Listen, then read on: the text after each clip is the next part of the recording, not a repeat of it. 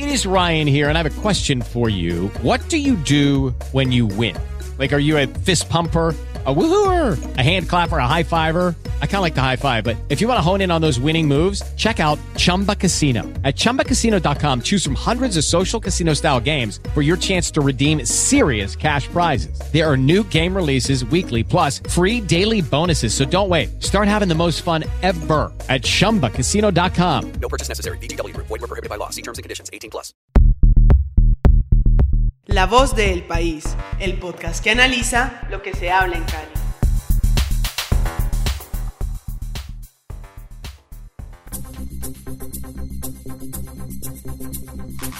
¿Qué ha pasado con la variante Delta en Cali? ¿Qué dice don Tulio Gómez sobre las inversiones que está haciendo en supermercados en nuestra ciudad? ¿A qué vino el secretario general de la ONU a Colombia? ¿Y quiénes son los técnicos que van a disputar la estrella en este final de año? Estos son los temas que vamos a tratar hoy en La Voz del País, el podcast que analiza lo que ocurre en Cali, Colombia y el mundo.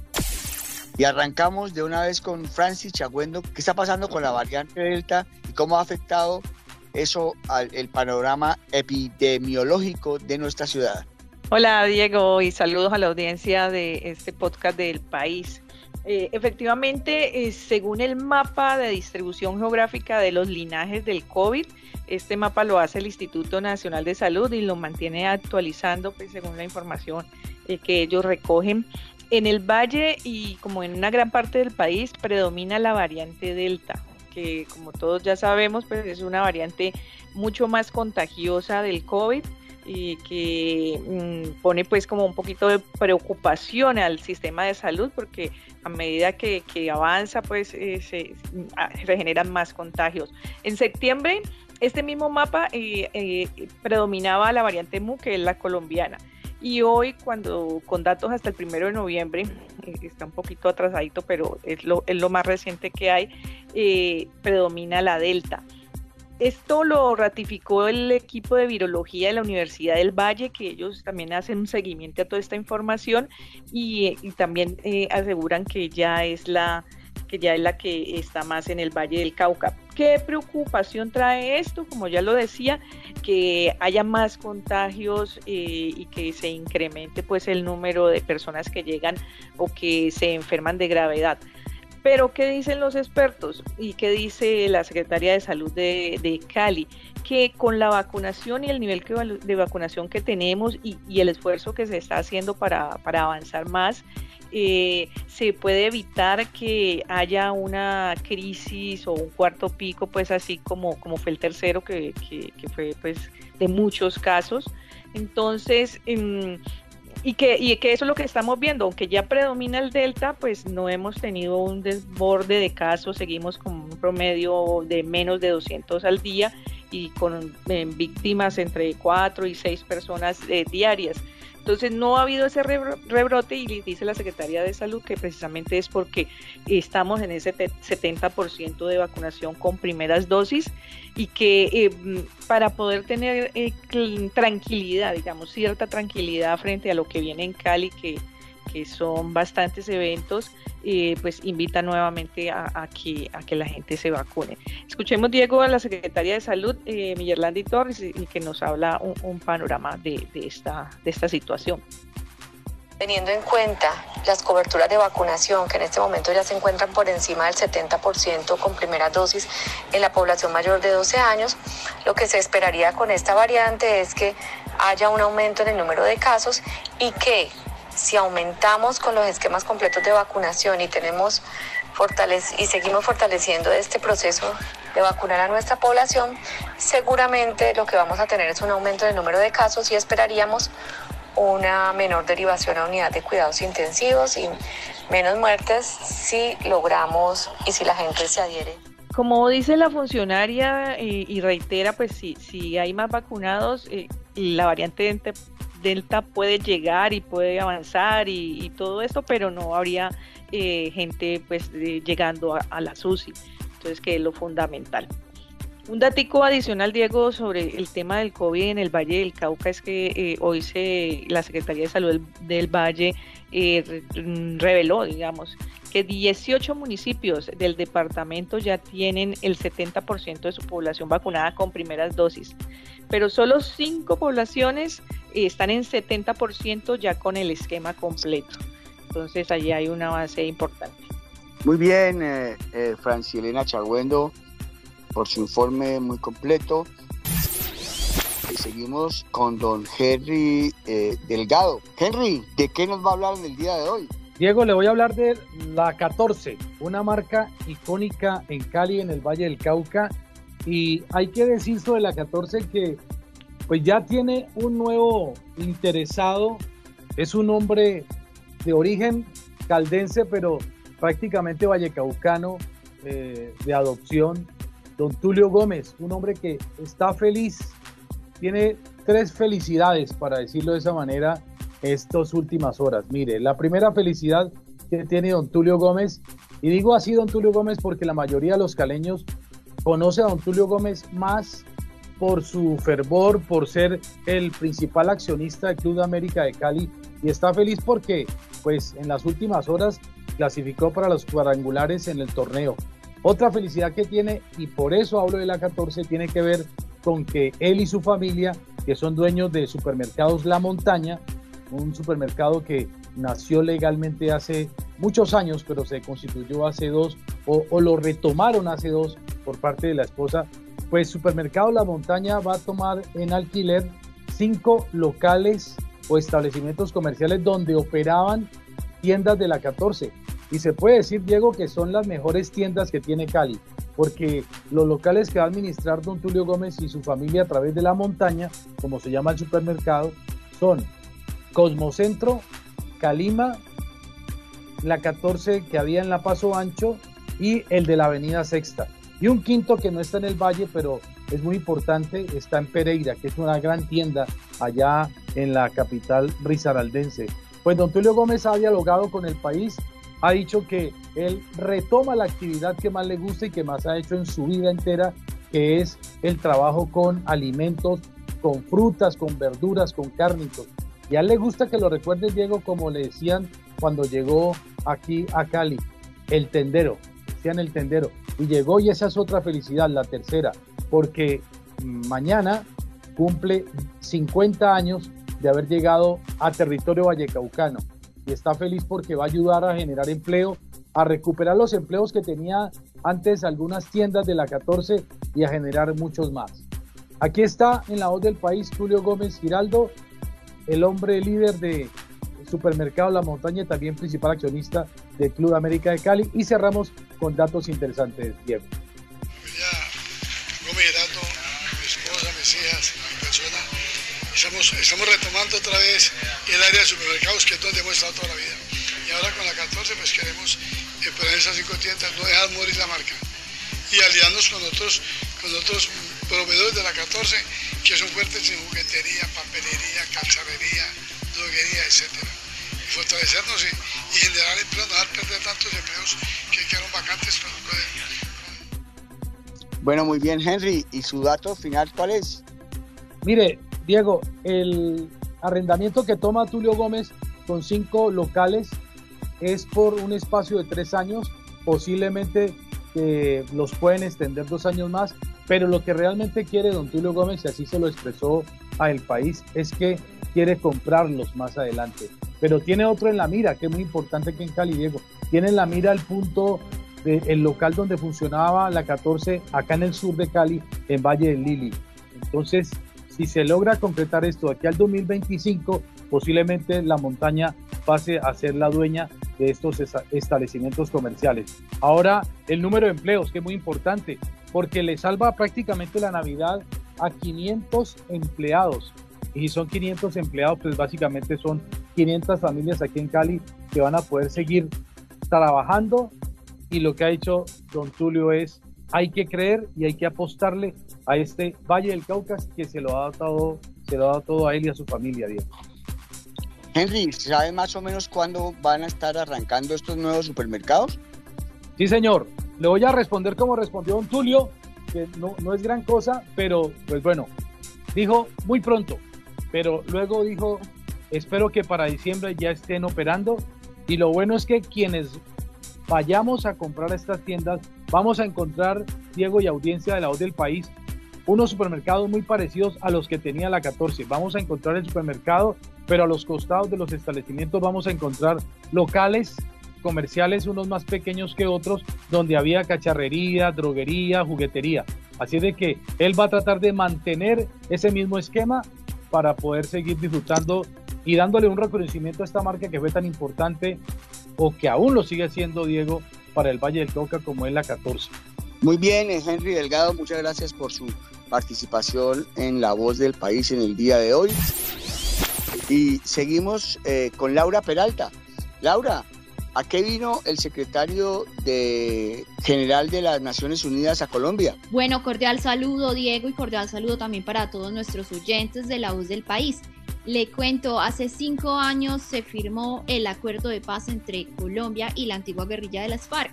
Y ese es el motivo por el cual el secretario general de la Organización de las Naciones Unidas, Antonio Guterres, eh, vino a Colombia para verificar estos avances, estos avances del acuerdo de paz. Y como él lo constató en su Twitter, mm, mencionando que llegaba a Colombia pues para conmemorar el quinto aniversario del acuerdo de paz y para mostrar que una, una oportunidad para renovar ese compromiso colectivo de hacer eh, la paz en una paz estable, una paz duradera y una paz eh, para hacerla una realidad. Eh, recordemos que esta es la primera visita internacional en tiempos de post-pandemia de Guterres, quien aquí en Colombia tiene una agenda de trabajo de dos días. Hoy, en su primer día, el secretario general visitó el AETCR, o sea, el antiguo espacio territorial de capacitación y reincorporación de Llano Grande en Dabeiba, Antioquia para conocer de primera mano los avances en materia de reincorporación de casi 13.000 exintegrantes de las FARC. En esta visita por el Urabá antioqueño eh, estuvo presente también el presidente Iván Duque, el consejero para la estabilización Emilio Archila, el director de la ARN Andrés Stapper, también estuvo el embajador de Noruega John Peter Obdal, el embajador de Cuba José Luis Ponce y el, presidente del Partido Común es Rodrigo Londoño. Y por supuesto, pues muchos firmantes del acuerdo de paz. Hubo espacio para varias intervenciones, entre esas eh, la, la intervención del presidente Duque, en la que se mencionó que es importante la reflexión, que nosotros como sociedad reflexionemos en esa consolidación de la paz y que esta empieza por el rechazo absoluto de cualquier forma de violencia por más mínima que sea. El consejero para la estabilización, Emilio Archila, también habló y reiteró pues lo, que siempre ha dicho en su, en, su, en, sus, en su mandato, pues, en el mandato del presidente Iván Duque, y es que la paz con legalidad ha construido y ha generado esos cimientos para, para construir sobre lo ya construido y que ha sido verdaderamente el gobierno de Iván Duque quien ha cumplido eh, con mucho más de lo que le correspondería en estos tres años, pues el proceso de paz ha sido previsto para durar 15 años. También habló Imon Gilmore, enviado especial para la Unión Europea para el proceso de paz aquí en Colombia, y le dijo a los medios que ratificaba el apoyo de las Naciones Unidas con este proceso, entre otras cosas porque Colombia es uno de sus socios más cercanos e incluso nos nombró como una nación amiga. Y por supuesto, el secretario eh, Antonio Guterres se pronunció y lo hizo muy positivamente, Diego, felicitando a Duque por la ejecución de todas las medidas del acuerdo y a los reincorporados por su compromiso y su tenacidad en la permanencia en la legalidad. Ampliemos esta noticia escuchando a Guterres hoy en su intervención y finalizamos con un dato que es para el Valle del Cauca. Y me complace constatar el impacto de las medidas de ejecución del acuerdo al lado de su principal responsable, mi querido amigo presidente Iván Duque. Aprecio la oportunidad de escuchar a miembros de las comunidades, a autoridades indígenas y gubernamentales. Ellos saben mejor que nadie que la paz no viene de un día al otro. Cuesta trabajo construirla, cuidarla y sostenerla. Celebro la tenacidad y el compromiso de los excombatientes de esta región históricamente impactada por el conflicto, así como de tantos otros sitios que siguen apostando día a día para construir una Colombia de paz. Les felicito por sus proyectos productivos que con el acompañamiento del gobierno y de la comunidad internacional avanzan a pesar de las dificultades. Bueno, Diego, después de estos pronunciamientos, también las personas asistieron a la, firma de convenios de vivienda y entrega de recursos para proyectos productivos que van a beneficiar a la población de reincorporados en distintos lugares del país. Y entre esos eh, se firmó uno que va a beneficiar eh, especialmente a los exintegrantes de las FARC aquí en Palmira, Valle del Cauca. Bueno, Laura, muchas gracias por su participación en La Voz del País. Eh, concluimos hoy nuestro podcast con César James Polanía. Eh, César, ¿cuáles son los técnicos que van a estar disputando la final del fútbol colombiano? ¿Cuántos colombianos? ¿Cuántos extranjeros? Denos detalles de las cabezas de los ocho equipos que van a disputar la estrella eh, ahora en Navidad. Claro que sí, Diego. Saludo para usted, mis compañeros del podcast y para la audiencia que está conectada a esta hora con nosotros. Son ocho, efectivamente los técnicos que han logrado ingresar a ese grupo, que buscará la corona ahorita en diciembre en la Liga Colombiana. Siete son colombianos y uno es venezolano. El venezolano es Rafael Dudamel, aunque él también tiene nacionalidad colombiana, que entrena al Deportivo Cali. Los otros son Alejandro Restrepo, técnico de Nacional, Alberto Gamero, técnico de Millonarios, Hernán Torres, entrenador del Tolima, Arturo Reyes, quien dirige al Junior, Alexis Márquez, quien ha sorprendido con una excelente campaña con el Pereira, Hoover Boder, que dirige la Alianza Petrolera, y por supuesto Juan Carlos Osorio, que podríamos decir, Diego, que por edad y por palmarés es como el papá de todos. Pero eh, Osorio llega con un interrogante a estos cuadrangulares. Hay que recordar que el equipo entró de octavo, la campaña ha sido bastante cuestionada. El técnico ha dicho que pues ya este es un torneo de otro tipo, con otras circunstancias, un torneo corto, y más de uno le teme al América en estas instancias porque así sucedió con Guimaraes, fue campeón, así sucedió con Juan Cruz, fue campeón. En estos torneos cortos, Diego, lo demás queda relegado ya. Eh, me refiero pues a los números, a, a, las cifras que dan las campañas, ya no sirven, entonces se arranca un torneo desde cero. De estos técnicos, Diego, han sido campeones. Juan Carlos Osorio, que tiene cuatro ligas en el fútbol colombiano, hablemos solamente de ligas, tiene cuatro. Alberto Gamero, que tiene dos ligas, una con Boyacá Chico en el 2008 que se la ganó al América y una con eh, el Tolima. Esta fue en la apertura del, 2018. También Hernán Torres tiene dos títulos. Ganó en el 2012 con Millonarios y también ganó con el Tolima, es el vigente campeón. Este técnico también fue campeón por fuera con el Melgar de Perú y también fue campeón en la B, aunque esto no cuenta como una liga, cuando sacó al América de ese infierno en el que estaba en la segunda división. Los demás técnicos, Arturo Reyes, Alexis Márquez, Huber Boder, Rafael Dudamel, buscarán por primera vez su corona en la Liga Colombiana. Así que estamos pendientes de lo que pase desde este fin de semana en los cuadrangulares semifinales. Todavía no hay calendario, pero ya sabemos cuáles son los cruces. Los equipos de aquí, Deportivo Cali arrancará contra Pereira y América arrancará contra Millonarios en uno de esos clásicos que revive las épocas y añoranzas de, los años 80 cuando estos dos equipos comandaban en el fútbol colombiano. Bueno, César, muchas gracias. Ahí están los ocho técnicos, tan solo un extranjero y siete colombianos, eh, para que lo, sigamos creyendo en la mano de obra colombiana y en los directores técnicos colombianos. Eh, gracias pues a César James Polanía, gracias a, Laura Peralta, a Francilena Chagüendo y a Henry Delgado. Un agradecimiento muy especial para nuestro productor Álvaro Pío Fernández y toda nuestra gratitud y todo nuestro reconocimiento para ustedes, para quienes escuchan y comparten este podcast. Los invitamos a que amplíen estas y muchas más informaciones en nuestras diversas plataformas. Soy Diego Martínez Lloreda, director de información del periódico El País, quien también les está extendiendo una gentil invitación para que mañana estén muy pendientes porque regresaremos con esto que se llama La voz del país.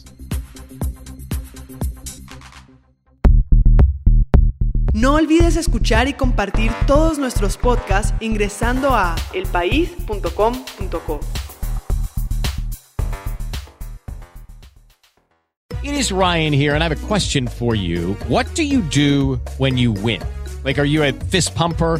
A woohooer, a hand clapper, a high fiver. I kind of like the high five, but if you want to hone in on those winning moves, check out Chumba Casino. At ChumbaCasino.com, choose from hundreds of social casino style games for your chance to redeem serious cash prizes. There are new game releases weekly, plus free daily bonuses. So don't wait. Start having the most fun ever at ChumbaCasino.com. No purchase necessary. VGW. Void were prohibited by law. See terms and conditions. 18 plus.